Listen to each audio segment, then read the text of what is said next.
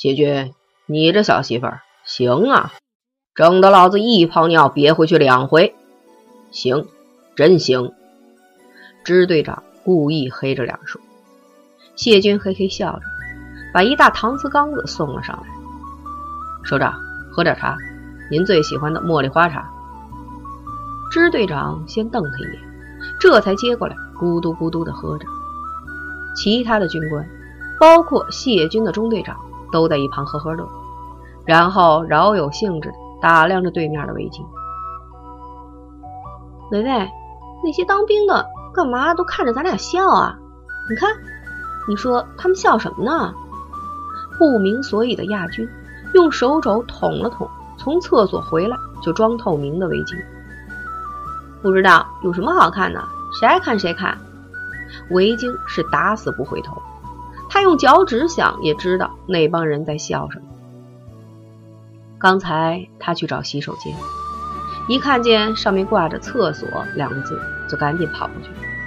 正好一个小兵从里面出来，维京理所当然的认为另一边就是女厕所。有些尿急的他撩帘就进，一进去就觉得有点不对劲儿，格局有点诡异。正纳闷呢，一转头。就看见一男的面对小便池，扭头瞪着两只牛眼瞅着自己。维京吓一跳，条件反射的嗷了一嗓子就出去了。当时维京也不知道自己怎么想的，发现进错了门，竟习惯性的就去道歉。直到放下帘子，看见谢军憋笑的脸，他才猛地反应过来自己干了什么蠢事儿。尴尬到爆炸的围巾，一时间手足无措，就傻站在厕所门口。谢军忍笑，探头进另一边厕所打探了一番，确定没人，这才把僵立在外面的围巾给推了进去。想到这儿，围巾哭的心都有了。今天第一次觉得自己是个二百五，外面有个男的站着守门。自己怎么还能那什么哗哗的？这没有一个人的厕所怎么那么安静啊？维京在心里哀嚎，太丢人了，以后再也不来了。维京，轮到咱们了，走啊！我突然有点紧张哎。亚军拉着维京的手往前走，到了训练房门口，眼光无意间跟谢军一碰。谢军点了点头，维京脸一热，转头往训练房里冲。哎呦！他脑门跟门框来了个亲密接触，砰的一声。维京，亚军被他吓了一跳，刚想说话，就被维京扯进了训练房，就听见身后哈哈哈笑成一团。我说：“咱们现在到哪儿了？”维京问亚军：“曲里拐弯的训练房里挺黑的，只有屋角上方有一两个暗的几乎看不见的小红灯在闪烁。白色的烟雾不浓，但也有碍视线。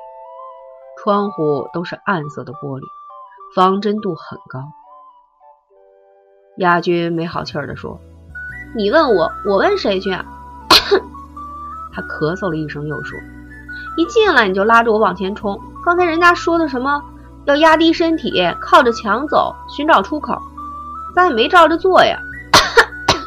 这烟还挺呛的。围巾挠了挠头，四周张望了一下，黑暗、烟雾交织在一起。虽然明知道是假的，可当人到了这个环境之后，会不自觉的害怕起来。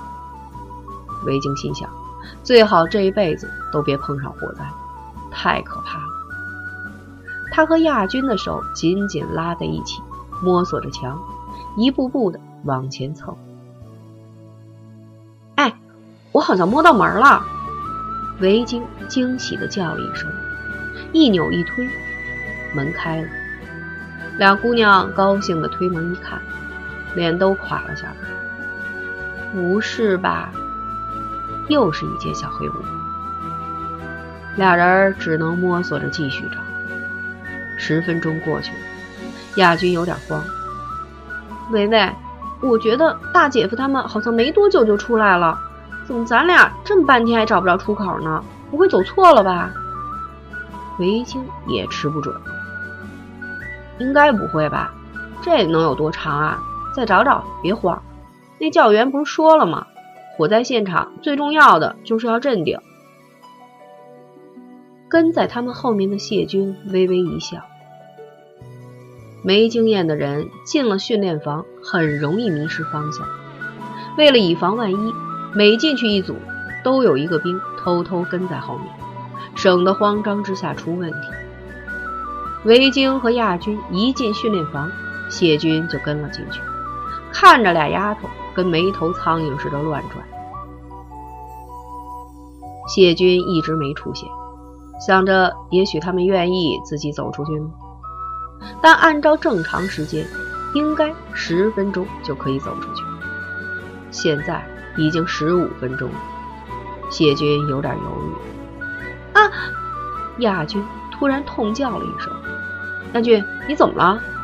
维京也吓一跳：“我好像踢到什么东西了，脚趾头疼死了。”亚军哀叫：“啊，没什么事儿吧？”真是的，连手机都给收了，连个亮都没有，乌漆麻黑的，这也看不清啊！维京蹲下身摸索着。维京，你不觉得越来越呛了吗？这烟也太浓了，搞什么呀？亚军咳个不停。让他这么一说，维京感觉好像真是这样，他也有点毛了，慌张的看着四周一片黑暗。不会吧？那可怎么办呀？谢军听着俩人的声音都变调了，赶紧走了过来，扶住他们的胳膊，低声说：“你们俩别慌。”烟雾里突然冒出个救星来，慌乱的俩姑娘吃惊之后，就是得救的放松。他们同时情不自禁的叫：“谢军，米阳。”米阳是谁呀？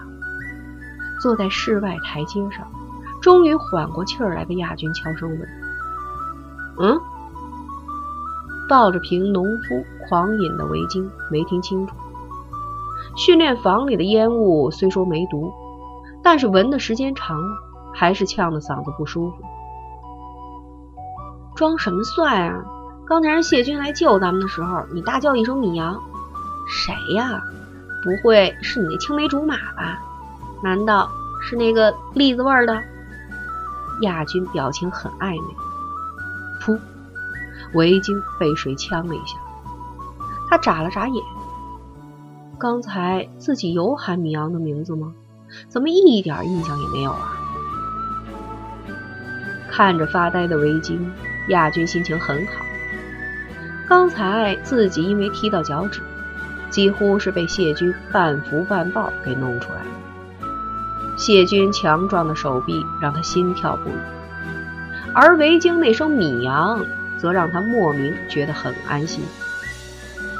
女孩子在这方面都很敏感，或者说因为喜欢，才特别注意对方一举一动，因而能发现很多别人看不见的蛛丝马迹。虽然谢军对维京并没有什么亲热的表现，可亚军就是有点异样的感觉。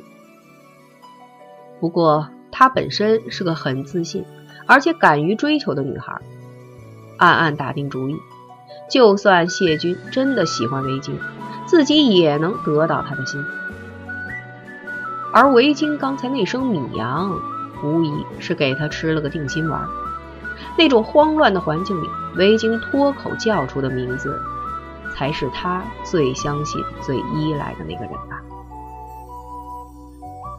想到这儿，亚军眼光转到了在高塔那边做准备的谢军身上。两个兵正在帮他系安全绳、配装具。刚才维京那声情不自禁的呼喊，他自己可能不记得，但谢军却有所反应。亚军清楚的记得，当时自己正抓着他手臂，就觉得他胳膊上的肌肉突然硬了一下。行了，一会儿来个利落，别让人女孩失望啊！这可是展现咱们当兵魅力的最佳时机。关系很好的战友笑嘻嘻的擂了谢军肩膀一下，谢军笑了笑没说话。他忍不住回头看了一眼，场地边人堆里，维京咬着个矿泉水瓶子，愣愣的在出神。亚军却笑容满面的对自己用力挥手，还喊了句：“加油！”谢军冲他微笑着点点头。各就各位，中队长喊了一嗓子。谢军做好了预备动作，心里却在想：米阳，米阳，就是那天的那个警察吧？好像是维京的。北京人怎么说来着？发小，耳边突然传来“嘟”的一声哨响，谢军收敛心神，和其他两个战友灵活而又迅速的向最高点开始攀登，你争我抢，绝不相让。B.M 公司的一众看客也跟着激动起来，尤其是女孩们，看惯了西服革履的办公室白面男之后。这种让人热血沸腾的雄性力量分外的迷人，于是纷纷投入其中，大喊加油。亚军更是两手合拢在嘴上，叫得声嘶力竭。他边叫边用脚踢了一下围巾。发什么呆呀？快加油啊！哦，围巾赶紧大喊：“加油，谢军加油，加油！”他话音刚落。就看见谢军蹭蹭几下，就闪过另一个兵，第一个攀到了最高处。高塔下面仰头看的支队长扭头跟中队长说：“那你看，这女人有时候就是战斗力，这都破纪录了。”兵们嘿嘿的笑的是心照不宣。接下来的收放水龙带有几个士官表演。并邀请 B.M 公司的几位男士上阵一试，结果那水龙带要么跑的线路是七扭八歪，要不根本就放不出去，刚甩出去三米就倒了。大家跟看戏似的，看着大姐夫和那几个男销售跑得满头大汗，哈哈笑声不绝于耳。正咯咯乐个不停的围巾，突然闻到一股汗味。回头一看，谢军正站在他身后微笑，脑门上还带着没擦掉的汗珠。韦京从兜里掏出面巾纸递给他，并不吝夸奖：“谢排长，你真厉害，爬那么快，还成吧？”谢军很高兴地接了过去。刚才爬到一半时，突然听见韦京的加油声，自己也不知道怎么那么快就上去了。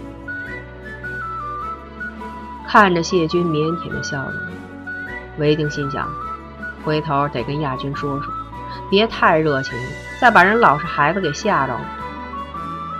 想到这儿，韦京突然想到一个问题：谢军，上次你说你二十四？谢军虽不明白何意，还是回答：今年我本命年，不过我生日早，明年过了年就算二十五。哦，韦京拉了个长声，心里盘算着，亚军比自己小近两岁，这么说他比谢军大半岁了，应该不算什么吧？那你多大呀？看起来比我小。现在女孩子的年龄很难猜。谢军顺势问了一句，这话韦大小姐爱听，她笑得越发灿烂。真的吗？我比你大了快三岁呢，谢谢夸奖，这马屁我收下了。谢军很真诚地说：“不是，我说真的，你看起来跟学生似的，不像我们，天天风吹日晒，老得快。”韦京接着又问：“那什么，我就随便问问啊，我记得你说没女朋友是吧？要是说，打个比方啊。”要是有个女孩喜欢你，你介意她比你大点吗？谢军微微一愣，心跳加速，但立刻摇头：“我不介意，合得来就行。”说完，他有点紧张，就故意玩笑着问了一句：“那，你介意比你小的男人吗？”维京嘿嘿一笑：“我也不介意，不介意。”然后在心里加了一句：“米阳倒是挺介意，这家伙。”还嚷嚷过改户口呢，哼！是吗？那你想介绍女朋友给我吗？谢军鼓起勇气，试探着问了一句。维京瞪大了眼：“啊！我说了这么半天，你不会告诉我你还不明白吧？真迟钝假迟钝啊！”谢军脸顿时一红，怪不得他问自己年龄问题。原来怕自己介意，谢军很想说一句：“我老家有句话叫‘大姐会疼人’，不过他觉得现在不是说这个的时候。”谢军手心都出汗了，他搓着手说：“也不是，嗯，不明白。”维京哈哈一笑：“那就好，明白就好。说真的。”我这第一次，没什么经验。他的意思是说第一次当媒婆，所以没经验。谢军脸更红了，北方女孩就是直率啊。他低声说了句：“我也是。”